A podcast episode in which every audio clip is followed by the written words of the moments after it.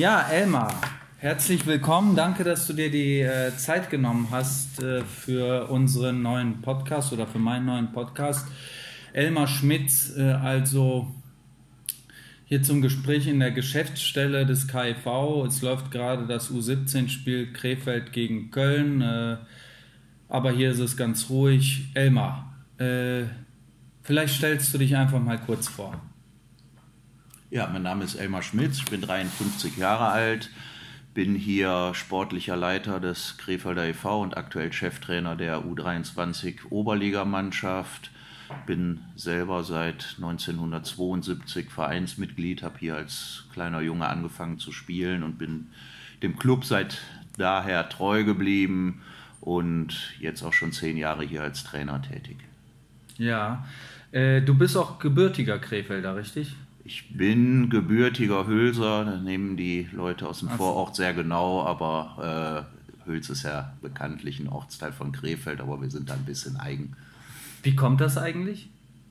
Ach, das ist äh, eigentlich nur ein Spaß. Das ist ein Vorort. Früher gehörte Hüls, äh, als in meiner Geburtszeit gehörte Hüls noch zum Kreis Kempen, wurde dann später Krefeld eingemeindet und darum fühlt der echte Hülser sich nicht als Krefelder, sondern als eigenständiges, eigenständigen Ort und da ist ein bisschen auch Flachs im Spiel.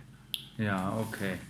Ähm, ja, auf jeden Fall bist du der Region immer treu geblieben. Äh, du warst ja eigentlich, du warst im KIV-Nachwuchs, hast alle Jahrgänge durchlaufen ähm, und warst dann auch aktiv in der zweiten Liga für den KIV tätig. Ja, ich war in Krefeld noch zwei Jahre in der Zweitligamannschaft tätig, bin dann ein Jahr noch in Dienstlaken, ein Jahr in Neuss gewesen und dann zehn Jahre in Grefrath, was auch eine wunderschöne Zeit war, hier am Niederrhein mit sehr viel äh, Kameraden auch aus dem Krefelder Nachwuchs, hatten wir eine richtige Krefelder Abordnung, das war auch eine tolle Zeit und bin dann über meine beiden Kinder, die auch angefangen haben zu spielen, hier in Krefeld in die Nachwuchsarbeit gekommen, seitdem im ehrenamtlichen Vorstand und dann, wie gesagt, seit zehn Jahren jetzt hier auch als Trainer tätig. Hauptberuflich? Mittlerweile hauptberuflich, wie gesagt, als sportlicher Leiter und äh, Cheftrainer der Oberligamannschaft. Ja. Und was hast du äh, nach deiner aktiven Zeit gemacht, erstmal beruflich? Da ich habe während der aktiven Zeit studiert an der Fachhochschule in Mönchengladbach Betriebswirtschaft und war dann äh, über viele Jahre in der Automobilwirtschaft tätig, hatte da auch ein eigenes Autohaus in Kempen, Toyota Handel und äh, ja, wie gesagt, wie dann Dinge sich ergeben im Leben, bin ich dann hier, wie gesagt, äh, vom KV angesprochen worden, ob ich mir hier eine hauptamtliche Stelle vorstellen kann und da musste ich nicht lange überlegen. Äh, wenn das Herz dran hängt und eigentlich gibt es ja auch nichts Schöneres, als ein Hobby zum Beruf machen zu können und habe ich nicht eine Sekunde bereut bis heute. Ja, und äh, während, während du das Autohaus hattest, äh, warst du aber hier schon ehrenamtlich Trainer oder? Trainer nicht, nee. Zu dem Zeitpunkt war ich ehrenamtlich vor, ja, schon im Vorstand tätig, ah, ja. äh, eine Trainerstelle noch nicht, weil äh, da war damals die Zeit dann einfach nicht, nicht so da. Da, wie gesagt, war die Arbeit dann doch zu umfangreich, um hier äh, Trainertätigkeiten wahrnehmen zu können. Aber wie gesagt, den Vorstand im Ehrenamt, den habe ich damals schon gemacht.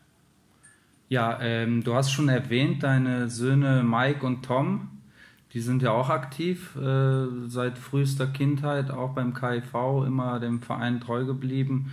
Mike spielt jetzt momentan äh, in der DEL-Mannschaft und Tom bei dir in der Oberligamannschaft. Ähm, erzähl mal so ein bisschen, wie, wie ist das äh, in so einer Eishockey-Familie? Das ist ja auch mit viel Aufwand verbunden, oder? Ja, wie gesagt, vor allem für meine Frau natürlich, ne, mit drei Eishockey spielenden Männern, aber die ist das auch äh, gewohnt, die ist damit groß geworden. Wir kennen uns auch schon viele, viele Jahre, sind jetzt schon 27 Jahre verheiratet sogar und waren aber vorher schon lange zusammen. Also die ist auch mit dem Eishockey mit mir groß geworden. Wie gesagt, die Kinder haben dann auch angefangen in frühen Jahren, weil die mich oft begleitet haben. Aber wir sind da ganz locker, da hat nie ein Zwang hintergesteckt, die sind immer gerne gegangen und wie gesagt, sind auch immer dem Club hier treu geblieben. Da war auch nie eine Frage, mal irgendwo anders hinzuwechseln und äh, also die vielen spielen das mit viel Spaß und im, bei uns zu Hause dreht sich natürlich recht viel ums Eishockey, aber es gab da noch nie eine großartige Diskussion oder Streit. Da wird man halt oft gefragt als Trainer mit dem Sohn, ist das schwierig oder so. Das können wir komplett trennen und im Gegenteil ist immer eher Spaß und da flachsen wir uns auch zu Hause und die sollen die Zeit genießen. Das ist eine schöne Zeit. Ich durfte es ja selber machen und äh, bin aber froh, dass beide begleitend auch äh, ein Wirtschaftsstudium noch äh, dazu äh, absolvieren und das auch vernünftig läuft, um sich für später auch beruflich ordentlich aufzustellen. Das ist ganz wichtig. Ja, war das nicht sogar bei Tom äh, der ausschlaggebende Grund, nicht im Profibereich zu sein? Richtig, genau. Er studiert in Duisburg und die haben halt auch äh, Pflichtanwesenheitszeiten da und für ihn ist halt, besteht aktuell nicht die Möglichkeit, am Vormittag zu trainieren und äh, da hat er dann mit Matthias Groß auch eine gute Einbar Vereinbarung treffen können, dadurch, dass er für mich in der Oberliga spielen kann. Er ist für die Pinguine auch lizenziert, also im Notfall könnte er da auch aushelfen, aber wie gesagt, er kann dann nicht an den Vormittagszeiten teilnehmen. Er wird hoffentlich im nächsten Sommer seinen Bachelor absolvieren, möchte dann auch den Master machen, aber dann hat er natürlich nochmal einen Cut, wo er auch überlegen kann, wie es dann sportlich weitergeht oder wie er das da gestalten möchte. Ähm, Mike spielt ja DEL. Der hat jetzt ungefähr 45 Spiele gemacht. Äh, wie schätzt du ihn ein? Äh, was sagst du zu seiner Leistung? Du siehst ihn ja wahrscheinlich öfter mal. Ihr analysiert das vielleicht sogar zu Hause. Nee, eigentlich wirklich weniger. Und sehen tue ich ganz, ganz wenig, weil wir halt immer parallel spielen mit der Oberligamannschaft. Natürlich sprechen wir nach dem Spiel, meistens telefonieren wir dann kurz, dann frage ich, wie es war. Ich schaue mir die Highlights noch an. Weil es mich auch interessiert. Er hat einen guten Weg gemacht, er ist äh, wirklich auch behutsam aufgebaut worden, haben die Pinguine auch einen sehr guten Job gemacht. Er hat immer parallel, solange er förderlizenzfähig war, auch in der Oberliga gespielt, hat da viel, viel Spielpraxis sammeln können, ist dieses Jahr dann jetzt voll im Kader und äh, spielt jetzt auch regelmäßig, bekommt seine Eiszeiten, macht den Job da ganz gut und wie gesagt, als Krefelder Junge für die Krefeld Pinguine ist natürlich für ihn klasse und für mich als Papa macht das natürlich auch ein Stück weit stolz und da freue ich mich sehr für ihn. Wie würdest du Mike und Tom unterscheiden? Beide sind ja Verteidiger. Der eine spielt auf links, der eine auf rechts. Von der Körpergröße äh, sind sie recht ähnlich, aber der Tom ist ein bisschen leichter. Der Tom ist ein bisschen leichter, die sind von der Statur ein bisschen anders. Der Tom ist meiner Meinung nach ein wenig äh, defensiv stärker, hat seine Schwerpunkt nicht so im Offensivspiel. Mike ist ein bisschen spielstärker, auch ein bisschen mehr Spielmacher, Aufbauspieler, aber wie gesagt, die ergänzen sich sehr, sehr gut. Die haben ja auch sehr viel im Nachwuchs und auch in der Oberliga gemeinsam in einer Verteidigung gespielt, in Duisburg und in Herne. Das hat ganz äh, klasse geklappt, ist unter Brüdern jetzt ja auch nicht ganz so einfach.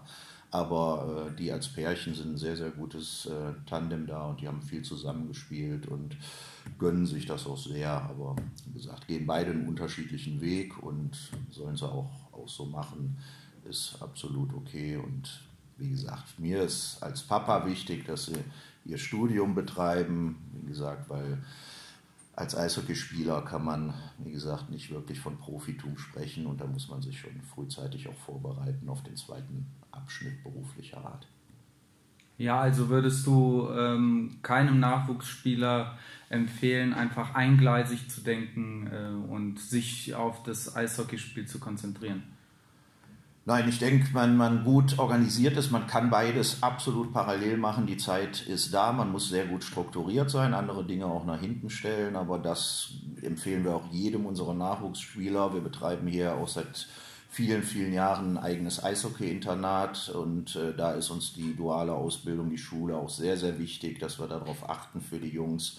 Und jetzt auch in der Oberligamannschaft, wir helfen den Spielern auch Lehrstellen zu finden, Studienplätze zu finden und wie gesagt, man kann das absolut parallel betreiben. Ne, ich sehe es jetzt ja in der eigenen Familie mit Mike, der es äh, im Studium auch schafft, äh, das noch neben dem DEL Eishockey zu machen. Der Oliver Mebus ist ein gutes Beispiel, der lange hier in Krefeld war, den ich jetzt sehr gut kenne. Er hat seinen Abschluss an der Sporthochschule in Köln gemacht, während er hier DEL-Profi war. Das ist möglich. Und wenn man das äh, hinter sich gebracht hat, kann man sich sicher mal auf den Sport konzentrieren und schauen, wie weit es da geht und auch das ein oder andere Auszeitjahr da mal nehmen und sich gönnen, ist gar keine Frage. Aber sich frühzeitig beruflich und schulisch vernünftig aus, aufzustellen, halte ich für eminent wichtig.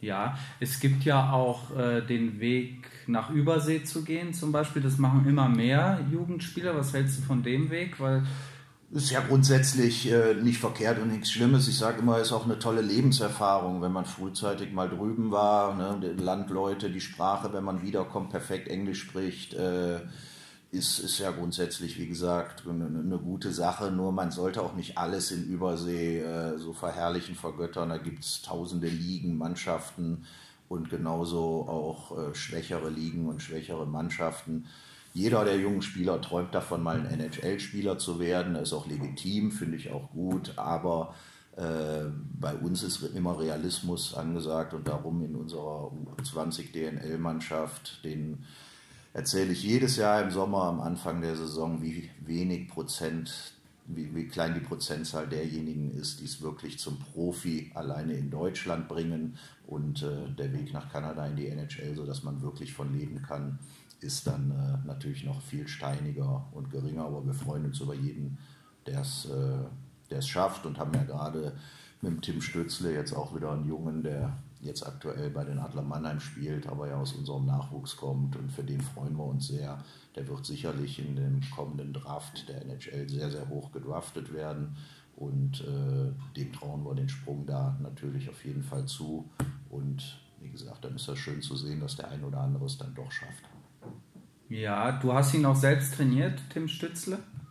Ja, ich habe ihn zweimal trainiert. Einmal als ganz kleinen Jungen noch im Bambini- und Kleinschüleralter, war er, als ich hier begonnen habe. Da habe ich die Kleinschüler, so die Altersklasse neun und zehn Jahre, da habe ich ihn gehabt und da war er schon ausgesprochen talentiert. Also das ist wirklich so das klassische Naturtalent, dem fiel es da in den Schoß. Der hat auch immer sehr, sehr hart gearbeitet, aber war wie gesagt, schon in sehr jungen Jahren sehr, sehr talentiert. Und äh, dann habe ich ihn als äh, 15-Jährigen, 16-Jährigen nochmal gehabt bei mir in der DNL-Mannschaft im Training. Und von da aus ist er den Weg dann zu den jungen Adler Mannheim und dann zum Profi bei den Adler Mannheim gekommen. Und war immer eine Freude, mit, mit dem Jungen zu arbeiten, weil den musste man eher einbremsen als anschieben was Trainingsfleiß und, und äh, alles anging. Und er kam immer mit dem Strahlen zum Training und zum Spiel. Und wie gesagt, da freue ich mich sehr von ihm und hoffe, er bleibt gesund und gönne ihm,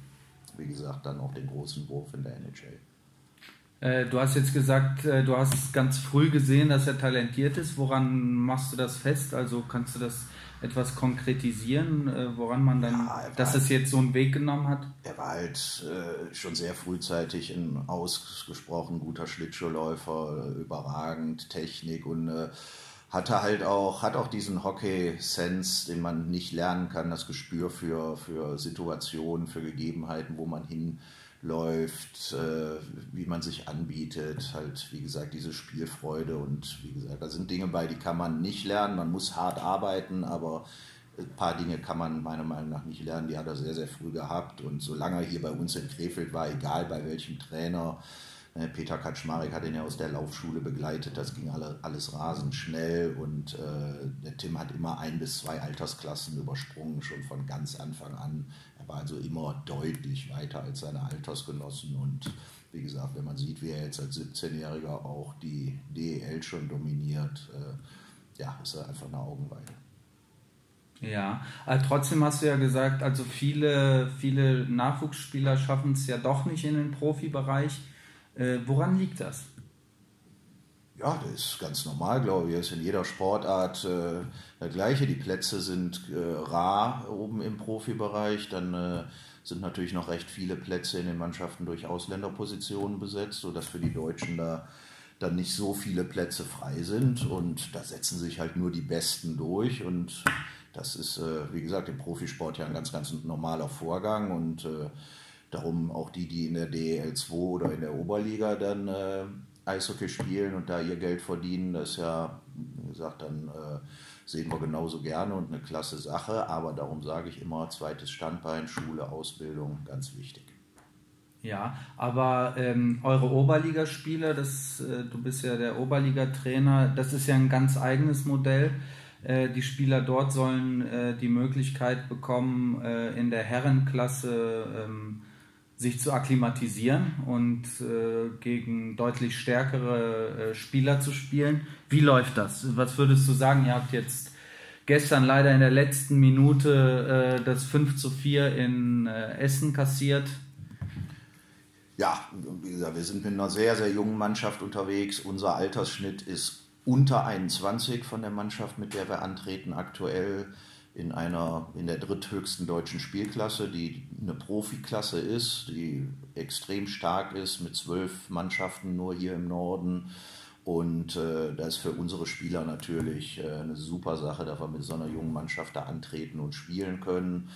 Und wir sind eigentlich von unserer Leistung selbst ein wenig überrascht, dass wir doch sehr nah dran sind. Wir haben zwar jetzt acht Spiele verloren, davon aber fünf leider nur mit einem Torunterschied so dass äh, ein oder andere Punkt mehr auch drin gewesen wäre. Aber das ist ein Entwicklungsprozess. Da sehen wir in der Tat ganz gelassen da und ich glaube, über die Saison äh, werden wir da die Früchte auch noch ernten und uns noch ein bisschen nach oben arbeiten können. Aber für die Spieler ist das halt, was die Erfahrung angeht, äh, ein enormer Vorteil, in der Seniorenklasse spielen zu können.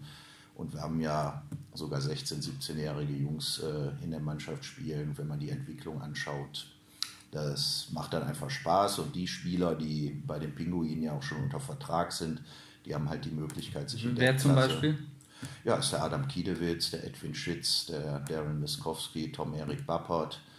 Ja, da sind ja einige dann von unserem Kooperationspartner in Frankfurt, sind aktuell der Konstantin Vogt und der Magnus Eisenmenger bei uns, die da noch nicht so weit sind, stabil im DEL2-Kader spielen zu können. Und wie gesagt, denen können wir natürlich äh, jede Menge Spielpraxis bieten und auch den Luxus uns erlauben, äh, die in jeder Spielsituation Überzahl, Unterzahl einsetzen zu können, weil natürlich der Druck von draußen über Zuschauer und Presse gering ist, dass wir nicht vorrangig auf die Ergebnisse schauen, sondern darauf, dass wir den Jungs was beibringen, die weiterentwickeln. Und wie gesagt, wir sind überrascht, wie nah wir schon dran sind. Jetzt im Moment ein bisschen traurig, dass wir dafür nicht so punkten, wie es eigentlich möglich wäre, aber das wird schon kommen. Ja, ähm, jetzt ist es ja so, dass ähm, schon bestimmt zweimal, zumindest habe ich es miterlebt, äh, vielleicht sogar öfter jetzt schon in dieser Saison, dass parallel in der Rheinlandhalle hat die Oberligamannschaft gespielt und drüben auf der anderen Seite in der Jaila Arena die äh, Krefeld Pinguine. Das ist natürlich schade, weil das nimmt äh, dem KIV, äh, dem Stammverein in der Oberligamannschaft Zuschauer, oder? Äh, ja, da sind wir sicher. Und wie gesagt, ist auch administrativ dann nicht so einfach hier in der äh, Region, was dann Parkplätze und so Dinge angeht.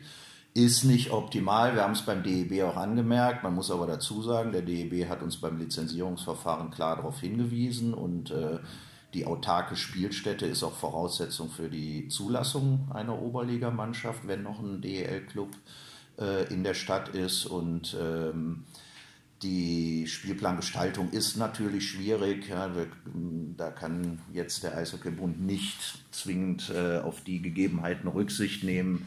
Aber wir werden, wir haben dieses Jahr elf Parallelspiele, da ist schon ein Haufen. Also wir werden in der nächsten Saison schon darauf drängen, dass die ein bisschen minimiert werden weil, ähm, wie gesagt, ja auch für den Gegner schöner ist, wenn äh, die Halle gut gefüllt ist und hier ein äh, vernünftiges Eishockey-Feeling da ist. Und äh, wie gesagt, ist nicht optimal. Wir arbeiten da auch dran, aber das war uns bewusst und äh, lässt sich auch nicht immer verhindern. Ja, du sagst jetzt für die kommende Saison, ähm, momentan herrscht ja so ein bisschen Krisenstimmung hier in Krefeld, äh, weil äh, Gelder nicht gezahlt werden. Es äh, steht im Raum, dass Mikhail Ponomarev, der Gesellschafter der Pinguine, eine Million Euro nicht gezahlt hat. Die fehlen äh, im Saisonetat der Pinguine und damit ist ja auch das Projekt Oberligamannschaft U23 äh, mitfinanziert.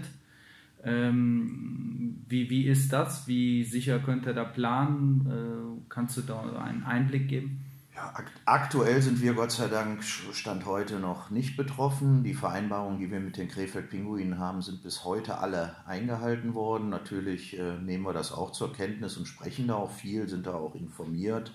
Wir haben ja ein sehr gutes Verhältnis zu Matthias Roos und auch zum Herrn Schulz. Und äh, natürlich machen wir uns Gedanken darüber und ist das äh, eine sehr, sehr bittere Situation für Krefeld. Wir sind aber froh, dass der Herr Roos die so offen anspricht, um da auch die Finger in die Wunden zu legen. Und darum äh, waren jetzt ja auch in den letzten Wochen positive Signale aus der Stadt Krefeld da, was äh, die Wirtschaft anging, äh, unter Umständen auch eine neue Gesellschafterstruktur schaffen zu können für die Zukunft, um die Pinguine und auch ähm, Herrn Schulz da entsprechend zu entlasten. Und darum sind wir sehr optimistisch, dass äh, wir auch wie geplant weitermachen können und äh, können uns aktuellen Stand, einen Standort Krefeld ohne DEL-Eishockey auch gar nicht vorstellen.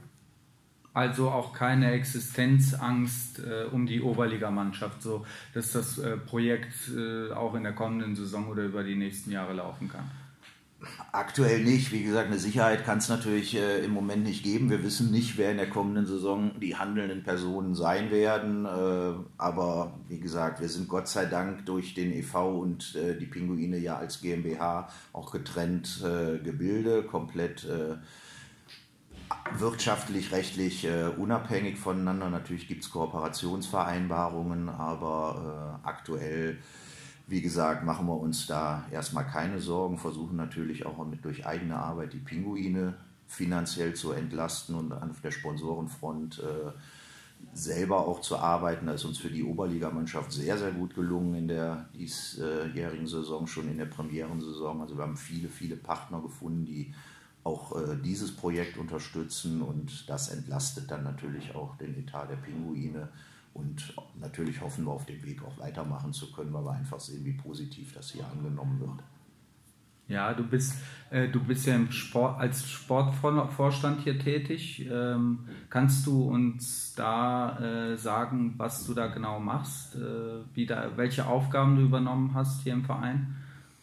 Ja, wir sind ja ne, von den handelnden Personen dann doch ein recht kleiner Verein. Ne? Hier packt jeder mit an und im Grunde macht jeder so ein bisschen alles. Und ich bin äh, mit dem Robin Beckers und meinem Vorstandskollegen, dem Udo Lauer, eigentlich viel hier oben in der Geschäftsstelle. Und wir machen den ganzen administrativen Bereich. Und das geht über Planung der Trainingseinheiten, Verteilung der Eiszeiten, Spielplangestaltung, Gespräche mit der Stadt, mit, den, äh, mit dem Sportamt und all diese Dinge, äh, die Vertretung in den äh, Verbänden beim Deutschen Eishockeybund, beim EHV und äh, all diese Geschichten, dann die Koordination der Trainings, der Trainingsinhalte, ne, das, das sind alles Dinge, die tagtäglich hier gemacht werden, aber auch so profane Dinge wie ich sag mal, Rechnungen schreiben, Sponsoren abklappern, Telefonate führen, Schulen besuchen, Kindergärten besuchen, Laufunterricht anbieten. Das teilen wir uns alles hier gut auf, haben aber Gott sei Dank ein ganz toll funktionierendes Team, auch mit meinen Trainerkollegen.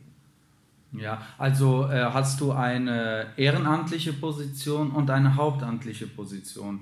Äh, wie funktioniert das? Äh ja, der Vorstandsposten ist äh, laut Satzung halt ist ein, ist, ein, Ehrenamt und das sind die Dinge, die ich hier mache, in denen ich den Verein nach außen vertrete, ja, in Richtung der Stadt Krefeld, in der Politik, in der Öffentlichkeit und die Dinge mache. Und äh, meine hauptamtliche Position ist die rein sportliche Geschichte.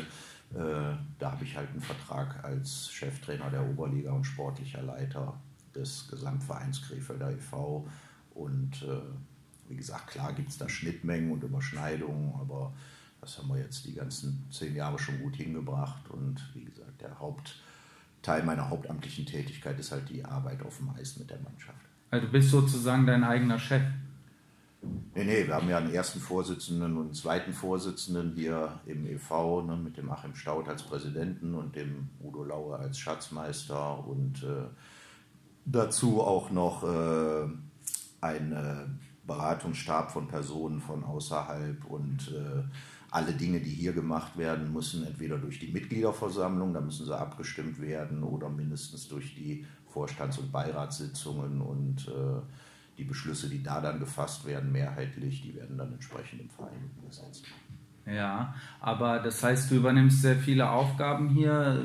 Wie viele Stunden gehen da wöchentlich drauf? Also so ein normaler 40-Stunden-Job wird es wahrscheinlich nicht sein, oder? Äh Nee, definitiv nicht. Vor allen Dingen in den äh, acht Monaten, wo auch noch der Spielbetrieb ist, sind ja auch die Wochenenden im Grunde komplett verplant und äh, da ist man dann in der Regel auch von morgens bis abends eingespannt und äh, unterwegs. An den Vormittagen ist dann eher die Büroarbeit und die administrative Tätigkeit angesagt. Und ab Nachmittag geht es dann in den Trainingsbetrieb. Freitag, Sonntag Spiele, Samstag ist auch noch Training. Also da ist dann schon eine sieben äh, angesagt. Im Sommer wird es dann ein bisschen flexibler und ein bisschen ruhiger, aber auch da, wir trainieren ja voll weiter. Wir haben ja mittlerweile einen elfmonatigen Trainingsbetrieb.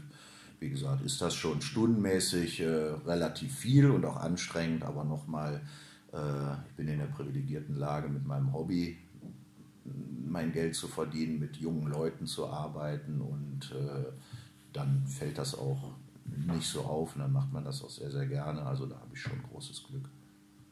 Ja, und äh, wie, wie leicht oder kannst du dir überhaupt Gedanken machen um etwas anderes als Eishockey oder ist es Ja, so? das geht gut. Das ist, das ist kein Problem. Also natürlich auch einen großen Freundeskreis und äh, eine große Familie und äh, also ich kann da sehr, sehr gut abschalten und die Zeiten sind ja auch ein bisschen flexibel, da kann man sich äh, das entsprechend nehmen und äh, wie gesagt, klar dreht sich viel um Eishockey, aber ne, aus dem Kreis auch Familie, Freunde interessieren sich da auch viele, ne, aber es gibt auch mal ganz andere Themen, die, die da anliegen, aber wie gesagt, das ist wirklich keine Belastung, sondern eher eine Freude jeden Tag. Ja, das denke ich auch nur.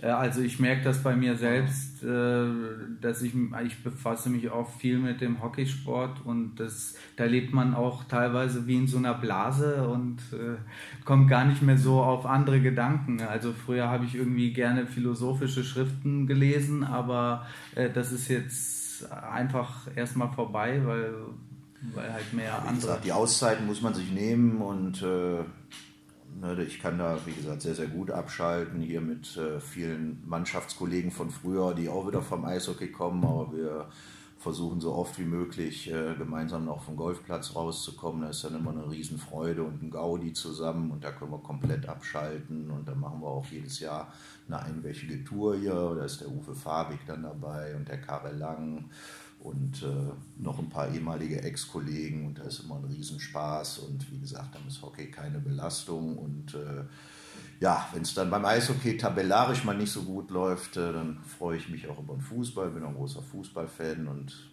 meine Borussia, die echte aus Mönchengladbach, macht ja im Moment viel Freude und äh, gesagt, steht an der Tabellenspitze und dann wechsle ich einfach mal im Kopf die Sportart und dann ist das auch ganz flockig. Ja. Wie würdest du dich als Trainer bezeichnen? Äh, äh, beschreiben, meine ich? Das ist schwer zu sagen. Ich denke, da sollte man die Spieler fragen oder die, die unter mir trainiert haben. Ich glaube, ich habe eine klare Meinung, einen geraden Weg. Da gehe ich von nicht, nicht von arg, bin aber auch sehr kommunikativ. Ich glaube, da hilft mir natürlich mit meinen Söhnen. Ich, äh, ich sag mal, wirklich auch immer in der Altersklasse drin geblieben bin, auch ein bisschen weiß, wie die ticken. Zeiten haben sich geändert, Spieler sind kommunikativer geworden und äh, wie gesagt, ich rede auch viel mit denen, aber am Ende muss einer den Weg vorgeben und das hat aber auch immer tiptop funktioniert und wie gesagt, wir versuchen immer auf gegenseitigem Vertrauen da zu arbeiten und äh, nichtsdestotrotz, ich sage mal, Eishockey ist ein Spiel, ja, ist eine Spielsportart, das heißt Eishockey spielen und wenn man was spielt, muss man Spaß haben ja, und äh, das versuche ich auch zu vermitteln, wenn wir ins Training gehen. Wir sind so viele Stunden hier beieinander, dass wir das mit Spaß und Freude an der Sache machen. Ist natürlich schwierig, wenn die Ergebnisse dann nicht immer so stimmen. Na, dann geht auch äh, natürlich die Stimmung der Jungs immer mal so ein bisschen in, in, den Keller. Dann muss man so ein bisschen aufrichten. Aber ich glaube, dass äh, der, der Faktor Freude, mit Spaß hier zur Halle zu kommen, ganz, ganz wichtiger ist. Und äh, wie gesagt, und ich versuche den Spielern auch immer zu vermitteln, warum wir Dinge machen. Die sollen verstehen, warum Dinge angesagt sind, warum wir die so machen, weil dann ist es viel, viel einfacher. Und wie gesagt, ich bin sehr froh, dass viele dabei sind, die auch Dinge hinterfragen. Das hält auch mich im, im täglichen Arbeiten frisch und äh, dann hinterfragt man sich auch jederzeit selber. Das haben die Spieler früher weniger gemacht. Du sagtest gerade, die Spieler sind kommunikativer geworden. Ja, wir haben neue Generationen. Also früher war es einfach nicht erlaubt. Da war, wie gesagt, der Trainer eher ein Feldherr und der hat klare Ansagen gemacht und die wurden befolgt. Da war der Punkt Disziplin war sehr, wurde sehr, sehr stringent und strigide gehandhabt und äh, wie gesagt, aber Dinge ändern sich einfach und das hat ja auch nichts damit zu tun, dass es weicher wird oder, äh, oder Disziplin halt kein Faktor mehr ist, aber man muss einfach sagen, auch die Vernetzung von Menschen, von Spielern ist ja ein ganz, ganz großer Ne, heute über Social Media und so Dinge, die, die, Dinge spielen einfach rein ins Leben und da muss man auch mitgehen. Das äh, kann man nicht ignorieren. Und äh, ich hatte im Sommer ein, ein sehr, sehr schönes äh, Trainersymposium in Köln. Da war ein äh, NHL-Head äh, Coach der Edmonton Oilers als äh, Referent zugegen und er hat genau diese Dinge auch aus einer Top-Liga wie der NHL berichtet, wie sich da Dinge wandeln im Zeitgeist und wie der, der Umgang mit Spielern sich wandelt. Und äh, sowas ist auch immer hochinteressant, da ein paar Einflüsse von außen mal zu kriegen und zu hören, wie es äh, anderswo läuft. Siehst du äh, diesen Wandel denn positiv oder äh, ist, ist das äh, erschwert es die Arbeit mit den, mit den jüngeren Spielern? Na, ich kann es nicht sagen. Also ist ja auch nicht zu ändern und ist, ist wie es ist. Ob es jetzt positiv ist, ich bin anders als Spieler groß geworden, hatte aber auch sehr gute und wie gesagt auch, auch sehr nette Trainer in Anführungszeichen. Und äh, ich glaube, alles zu seiner Zeit und heute ist, ist so, wie es ist. Man muss auf die Dinge eingehen, man muss damit umgehen können. Und äh, wie gesagt, das, das äh, der Informationsfluss da groß ist. Ich finde es ganz äh, flockig zum Beispiel, dass meine Jungs eine eigene Regel am Anfang der Saison festgelegt haben, dass die, äh, sobald die die Kabine betreten, ihre Handys ausschalten und in den Spinn schließen. Wir haben keine Handys am Platz. Ja, und äh, dass die klar gesagt haben, die wollen miteinander reden. Die haben eine eigene Regel formuliert, dass es zum Beispiel bei Team-Events, bei Teamessen, wenn wir in einer Gaststätte sind, keine Handys am Tisch sind, sind alle Handys ausgeschaltet. Und da war jetzt keine Vorgabe von mir, also kommt aus der Mannschaft. Und da sieht man auch, dass die Jungs dieser Generation sich selber mit der Geschichte auch auseinandersetzen und, äh, und sich auch beschäftigen. Und äh, da ist das ganz, ganz wichtig. Nur Informationen fließen einfach viel, viel schneller als früher. Und wie gesagt, das werden wir nicht mehr ändern. Da müssen wir mit umgehen können. Ist in der schulischen Ausbildung ja nichts, nichts anderes. Okay. Äh, du äh, bist ja im KV, den KV-Nachwuchs hast äh, durchlaufen. Warum bist du nie hier weg aus vom Niederrhein? Hat es dich nie irgendwie gereizt, mal woanders zu spielen? Es hat sich auch nicht ergeben. Also ich habe meine Schule hier abgeschlossen, bin dann halt auch in Mönchengladbach ins Studium eingestiegen, was dann auch um die Ecke war. Das heißt, ich habe mir dann natürlich auch einen Verein gesucht, wo ich spielen konnte, der hier in der Region ist ja, ich habe dann, wie gesagt, meine Frau hier kennengelernt, geheiratet, meine ganze Familie ist hier, wo auch nie jemand äh, die Region verlassen hat. Und äh, ja, am Ende bin ich schon ein heimatverbundener Typ und liebe die Region auch hier. Und äh, wie gesagt, deswegen hat sich die Frage eigentlich nie gestellt. Ja, und äh, was macht die Region aus? Also jetzt mal äh, von der Familie abgesehen, die dich natürlich auch nochmal äh, hier bindet, aber äh, warum sollte man vielleicht mal Krefeld besuchen? Was ist schön oder den, den Niederrhein gesehen? Ja, ich glaube, wie gesagt, meistens sieht man ja seine eigenen Dinge vor der Haustür immer äh, nicht so oft, als wenn man in Urlaub irgendwo hinfährt. Gibt ja doch vieles zu entdecken, aber ich glaube, wir haben hier eine sehr reizvolle Region am Niederrhein. Äh, eigentlich auch tolle klimatische Bedingungen und äh, es ist wunderschön grün hier. Man ist sehr schnell draußen in der Natur. Aber auch, ne, wenn man sieht von Krefeld aus, so bis in einer halben Stunde in Düsseldorf, in dreiviertel Stunde in Köln, in zwei Stunden an der See, wenn du nach Holland runterfährst, ins Sauerland, in die Eifel. Also wir liegen hier sehr, sehr zentral und können ganz, ganz tolle, viele Dinge machen. Und wenn man sieht, wie viele meiner Ex-Kollegen, ob aus Kanada kommt oder auch aus Süddeutschland oder so, wie viele hier hängen geblieben sind, dann kann man äh, von ausgehen, dass so schlecht hier nicht ist. Ja, okay. Es gibt auch sehr viele Eishockeyvereine hier in der Region. Ähm, also ich wohne in Bad Nauheim bzw. in Friedberg und äh, wenn man in Bad Nauheim Eishockey trainiert, äh, da muss man immer weit, weitere Wege auf sich nehmen. Zum Beispiel äh, wird im Nachwuchs viel auch hier in NRW gespielt. Äh, wie sieht es da aus mit der Zusammenarbeit mit anderen Vereinen? Bestehen da irgendwie in, im Nachwuchs irgendwelche Kooperationen oder welche Möglichkeiten siehst du da durch diesen Vorteil, dass es viele, viele Standorte gibt, die Eishockey anbieten?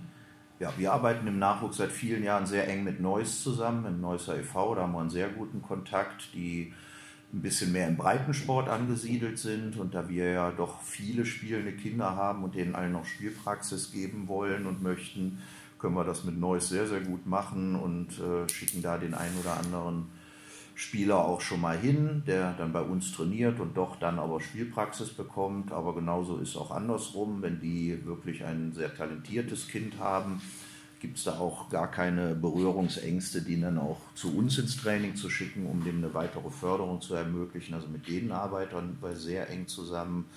Und ähm, dann sind wir auch immer im Austausch mit Vereinen wie Grefrath, Mörs oder Duisburg zum Beispiel. Und Klar macht jeder irgendwo sein eigenes Ding und äh, hat ja auch seine eigenen Befindlichkeiten, aber der Kontakt unter den Vereinen ist schon äh, wirklich gut hier in der Region. Und da helfen wir uns auch aus, wo wir können. Ja, ähm, Spielpraxis ist ein wichtiges Stichwort. Ähm, wie schaffen wir es, dass wir äh, den Kindern viel Spielpraxis anbieten können? Weil es gibt ja nur beschränkt äh, Eisflächen. Äh, es ist oft die Rede, wir haben zu wenig Eiszeit. In Krefeld gibt es momentan drei Eisflächen, die noch nicht mal komplett genutzt sind. Ähm, wie, wie schafft es der Deutsche Eishockeybund da irgendwie äh, für Verbesserungen? Das ist ganz schwierig. Also wir sind hier ja wirklich äh, glücklich über die Bedingungen, die wir haben. Wir haben auf 50 Meter drei Eisflächen, die wir auch alle drei nutzen können und dürfen und haben darum, was unsere Trainingszeiten und Spielzeiten in Krefeld angeht, wirklich wenig oder auch gar keine Probleme, muss man offen so sagen. Wir können optimal trainieren. Aber äh, deutschlandweit ist natürlich schon ein Problem. Und wenn man sieht, wie viele Eishallen aktuell schließen, geschlossen sind, marode sind, äh, dann ähm, macht das schon Angst. Es gibt ja auch die Initiative Eishallen für Deutschland vom Deutschen Eishockeybund.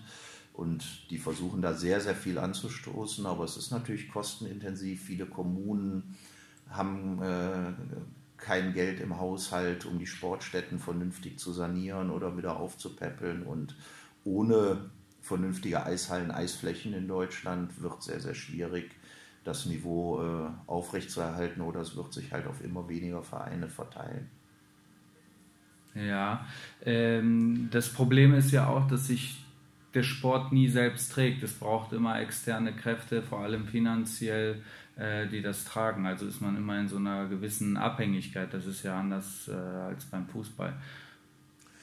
Ja, weiß ich nicht. Also die Sportstätten beim Fußball müssen ja auch unterhalten werden im Breitensport. Und wenn man sieht, wie viele Fußballplätze und Anlagen es gibt und äh, wie gesagt, die können äh, sicherlich auch nicht aus den Mitgliedsbeiträgen äh, erhalten und finanziert werden. Und so ist es bei den Eishallen halt auch. Was beim Eishockey dazu kommt, ist, dass das Spiel, äh, die, die, Mitgliedschaften halt deutlich teurer sind als in einem Fußballclub. Äh, und das liegt natürlich an hohen Reisekosten die der Sport erzeugt, an doch deutlich höheren Ausrüstungskosten. Und darum muss man schon sagen, ist ein Eishockey spielendes Kind natürlich teurer als ein Fußball spielendes Kind. Und auch das ist eine Hemmschwelle, aber halt leider ein Fakt und auch nicht zu ändern. Und äh, das äh, ist den Eltern der Kinder dann auch frühzeitig bewusst und da muss man auch offen drüber reden.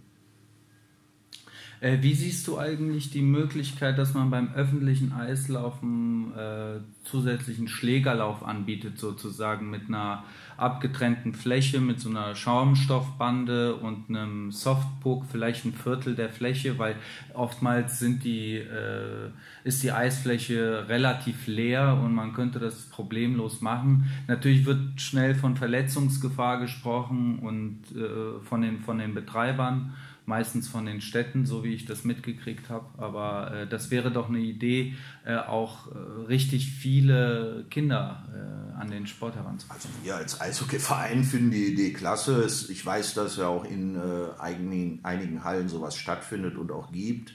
Zum Beispiel? Äh, also in Bayern weiß ich das ganz, okay. ganz oft. Also Füssen bietet sowas zum Beispiel an im Bundesleistungszentrum. Da kann man sowas regelmäßig machen. Da habe ich es gesehen. Und äh, da auch in einigen kleineren Hallen. Ich glaube, Rosenheim-Landshut habe ich es mal gesehen, wenn ich da war.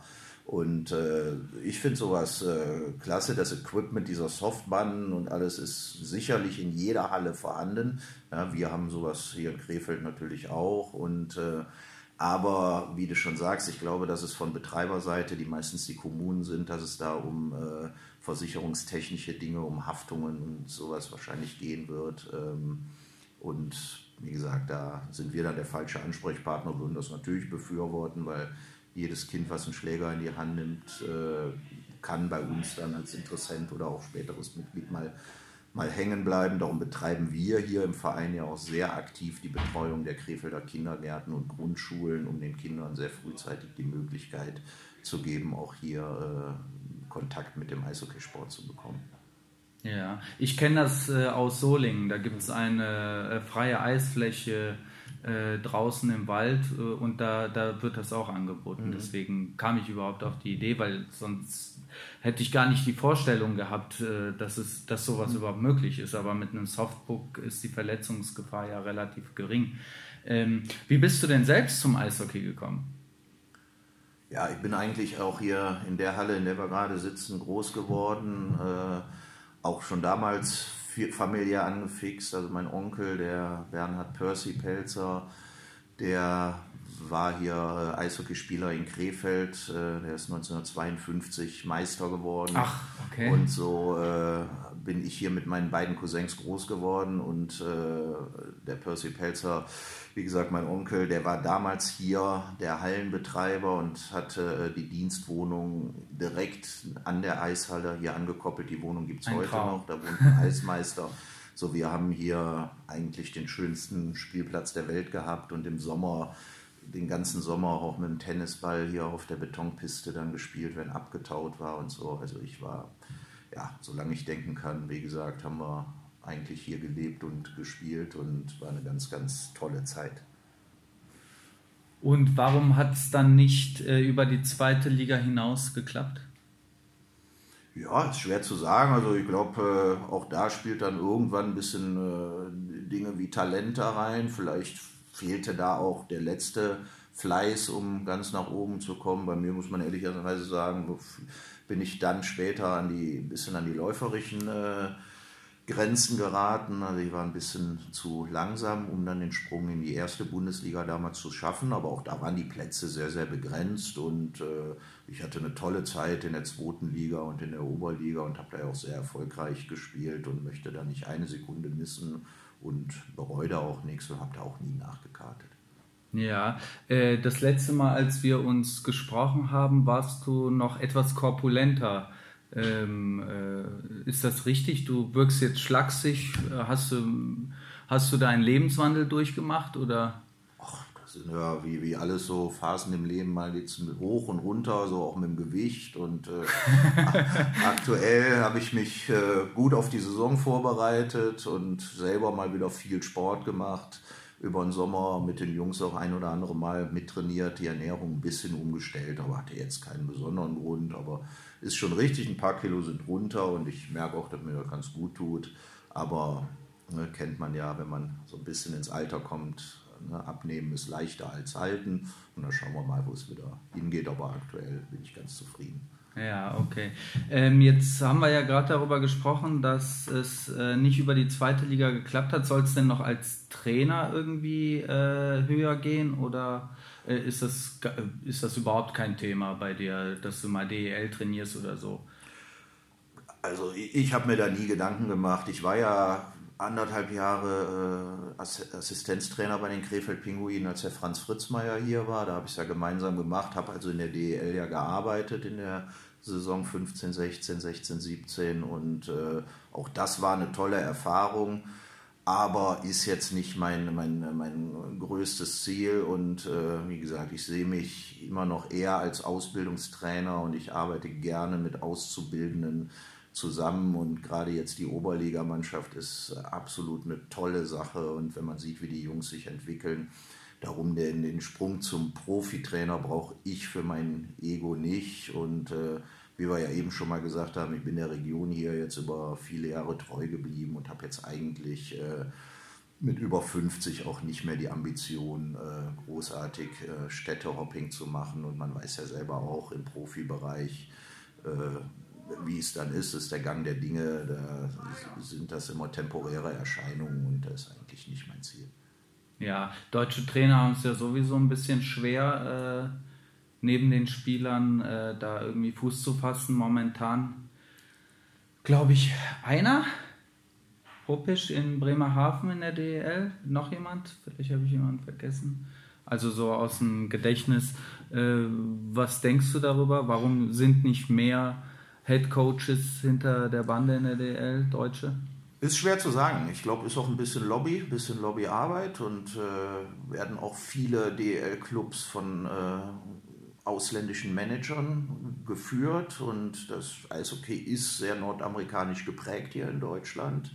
Klar, als Mutterland des Eishockeys, aber ich äh, kann da nur eine Lanze brechen für die Kollegen und ich kenne jetzt einen Thomas Popisch natürlich sehr, sehr gut, mit dem habe ich lange zusammengespielt.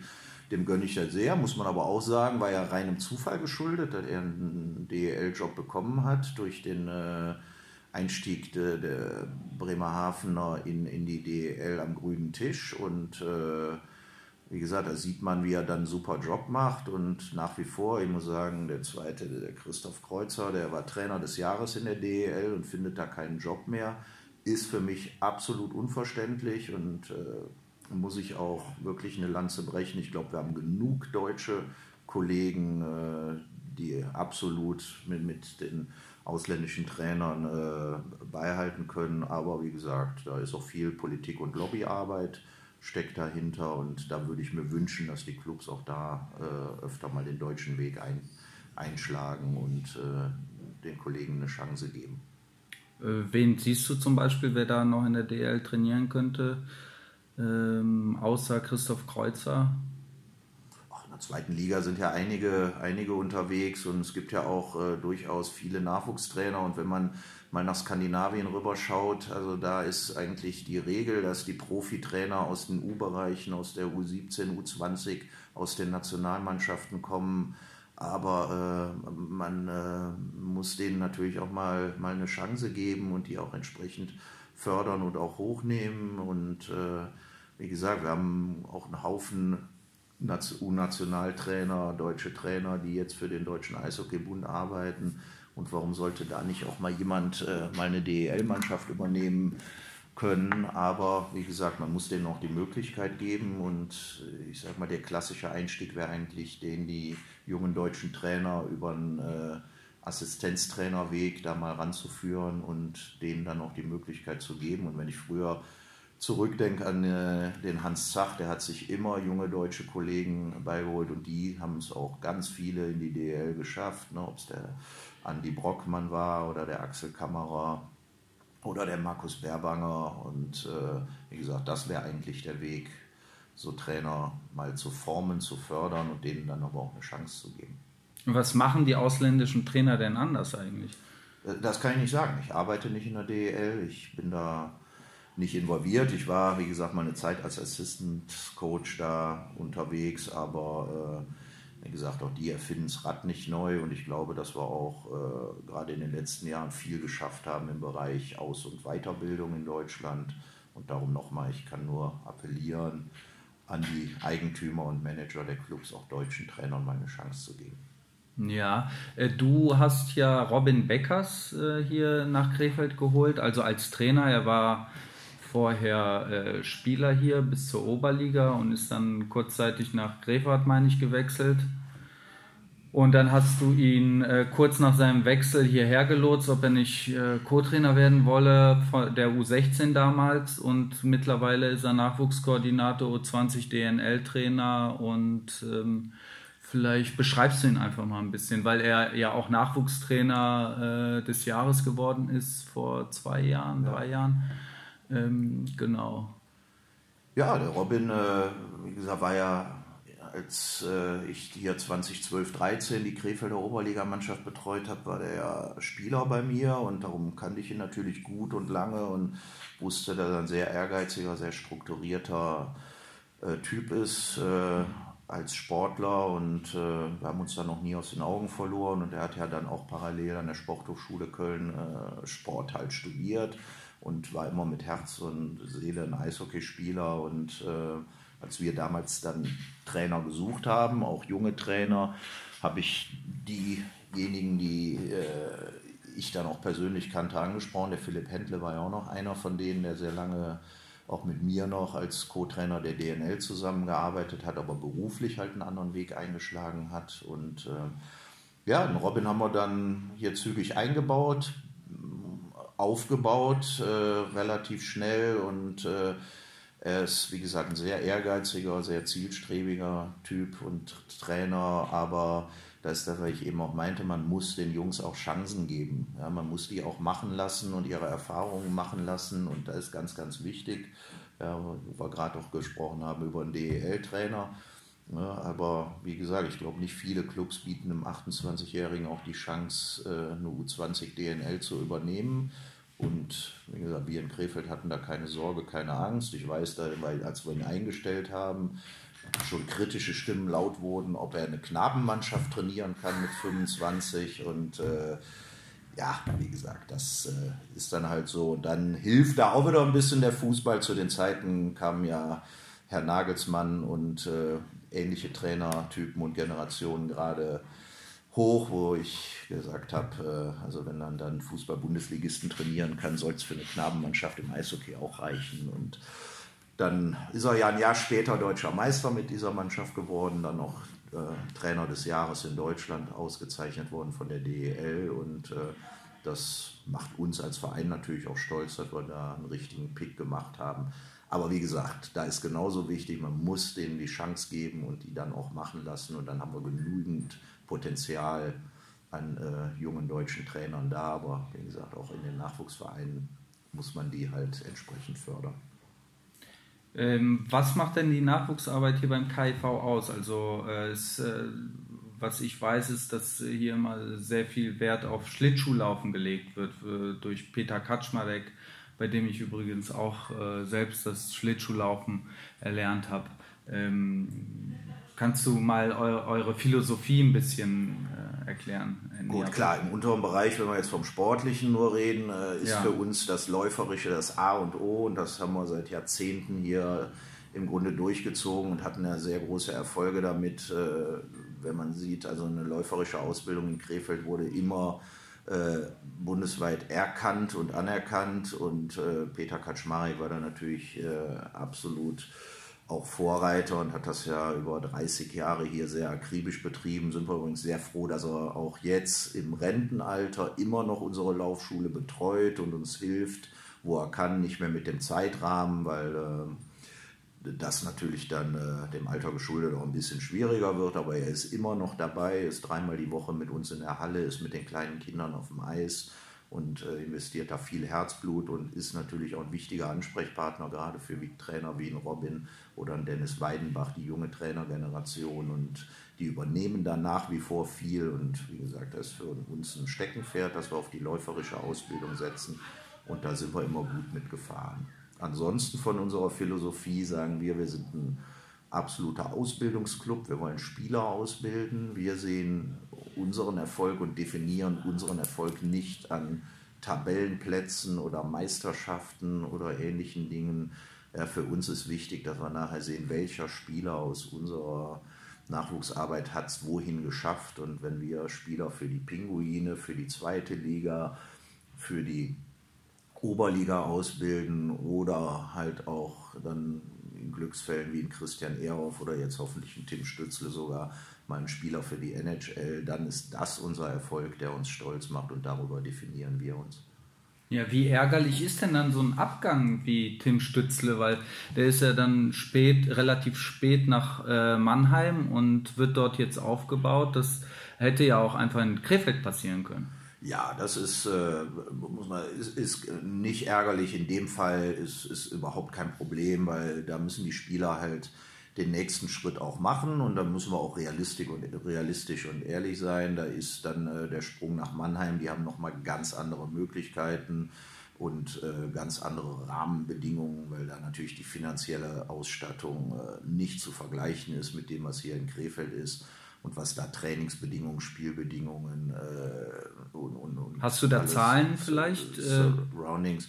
Also ich habe keine konkrete Zahlen will ich da nicht nennen, aber ich kann äh, äh, sagen, dass allein die U20-Mannschaft äh, den Etat verschlingt, den wir für den ganzen Nachwuchs haben.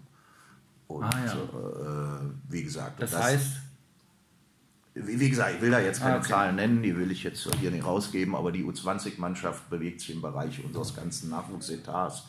Und ähm, das ist auch absolut in Ordnung. Wir sind äh, als Eishockey Deutschland froh, dass es äh, so, so äh, Kaderschmieden auch gibt und Unternehmen gibt, die das so unterstützen. Das ist fürs Eishockey gut, da kommen viele gute Spieler her und äh, wie gesagt, das ist halt so, wenn man ein Ausbildungsclub ist, muss man auch loslassen können. Und äh, man sieht ja auch, wenn man jetzt wieder beim Tim bleibt, dass auch Mannheim nur eine Zwischenstation für ihn sein wird. Da war er dann zwei, drei Jahre als äh, nächster Ausbildungsschritt. Und die werden jetzt auch nicht böse sein, wenn es von da aus dann nach Übersee weitergibt. Und so ist mit dem Leon Dreiseitel gelaufen, ja aktuell dem mit Abstand besten deutschen Spieler und einen der Top-Spieler der NHL. Der Leon war ein Kölner, der ist in Köln groß geworden, ist dann auch im, äh, mit 16 nach Mannheim gegangen und von da dann nach Übersee. So ist dann der Gang der Dinge. Ja, siehst du jetzt im, in eurem Nachwuchsbereich jemanden, der auffällig talentiert ist, dass er da sich äh, auf einem anderen Level bewegt als äh, seine Altersgenossen? Ja, wir haben Talente da, aber auch da, wie gesagt, in dem Rahmen, gesagt, möchte ich keine Namen nennen. Das ist für die Jungs immer mm, ein bisschen kontraproduktiv, ja. aber sind schon absolut talentierte Spieler da. Aber jetzt über einen 14-, 15-Jährigen zu sprechen und äh, mm. irgendwelche Dinge zu prognostizieren, wäre für das Kind nicht gut und für uns auch nicht. Wir wissen, alle, äh, wovon wir reden, aber es gibt immer Ausnahmespieler, äh, die hat aber jeder Club und äh, wie gesagt, da sind noch so viele Unwägbarkeiten auf dem Weg äh, zum wirklichen Profi dann, die man heute noch gar nicht absehen kann. Ja, jetzt noch zum Abschluss, das Aushängeschild des KIV ist ja Christian Ehrhoff immer gewesen weil er es einfach geschafft hat äh, in die NHL und äh, knapp 800 NHL-Spiele auf dem Buckel hat. Dann ist er nach äh, Köln und alle dachten, er kommt zurück. Er ist ja auch zurück in Krefeld, er wohnt hier, aber seitdem er seine Karriere beendet hat, weiß ich nur, dass er ein Gesundheitsstudio in, in Mörs, in seinem Geburtsort, leitet und sonst sich komplett zurückgezogen hat, weitestgehend. Äh, besteht da Kontakt? Äh, besteht da Möglichkeit, dass er wieder, wieder aktiv wird? Es war auch zwischendurch mal die Rede, dass er eventuell ähm, General Manager wird äh, beim DEB. Äh, dann äh, auch die Möglichkeit vielleicht, dass er hier bei den Pinguinen einsteigt. Hast du Kontakt zu ihm? Wie, wie, wie ist es? Ja, also wir sehen uns von Zeit zu Zeit. Wir kennen uns jetzt privat auch so ein bisschen und äh, haben uns auch auf der einen oder anderen privaten Feierlichkeit oder so mal getroffen und äh, Kontakt gibt es da immer. Krefeld ist klein und äh, wie gesagt, da ist äh, gar keine Frage. Aber ich habe auch damals nur gehört, Herr Christian gesagt hat, nach seiner aktiven Karriere, er möchte erstmal ein bisschen Abstand haben vom Eishockey. Er ist dem Krefelder Eishockey und dem Eishockey generell extrem verbunden. Und äh, ich bin auch sicher, dass er irgendwann in irgendeiner Funktion im Eishockey äh, wieder auftauchen wird. Er hat dem DEB ja auch ganz klar gesagt, er möchte jetzt mal eine Phase haben, wo er vom Eishockeysport aktiv Abstand nimmt und nicht sofort irgendeine Funktion übernimmt. Und das ist auch, vollkommen in Ordnung. Und äh, wie gesagt, ich finde es klasse, er hätte sicherlich ganz andere Möglichkeiten gehabt, aber wenn äh, er auch seinen Lebensmittelpunkt hier in Krefeld sieht, das ist doch eine ganz tolle Sache. Und äh, wie gesagt, sein Herz schlägt sicher für den Krefelder Eishockeysport und wir werden ihn da ganz bestimmt auch nochmal in der Funktion erleben. Okay. Ja, du hast mir vor dem Gespräch gesagt, äh, du hast Familie zu Hause, Besuch. Dann will ich dich mal entlassen. Danke, dass du dir die Zeit genommen hast für das ausführliche Gespräch. Gerne. Und dann äh, wünsche ich dir noch eine schöne, schönes Wochenende, schöne Zeit und äh, eine gute Saison. Danke, das können wir gebrauchen und bleiben hoffentlich alle gesund, das ist das Wichtigste. Okay.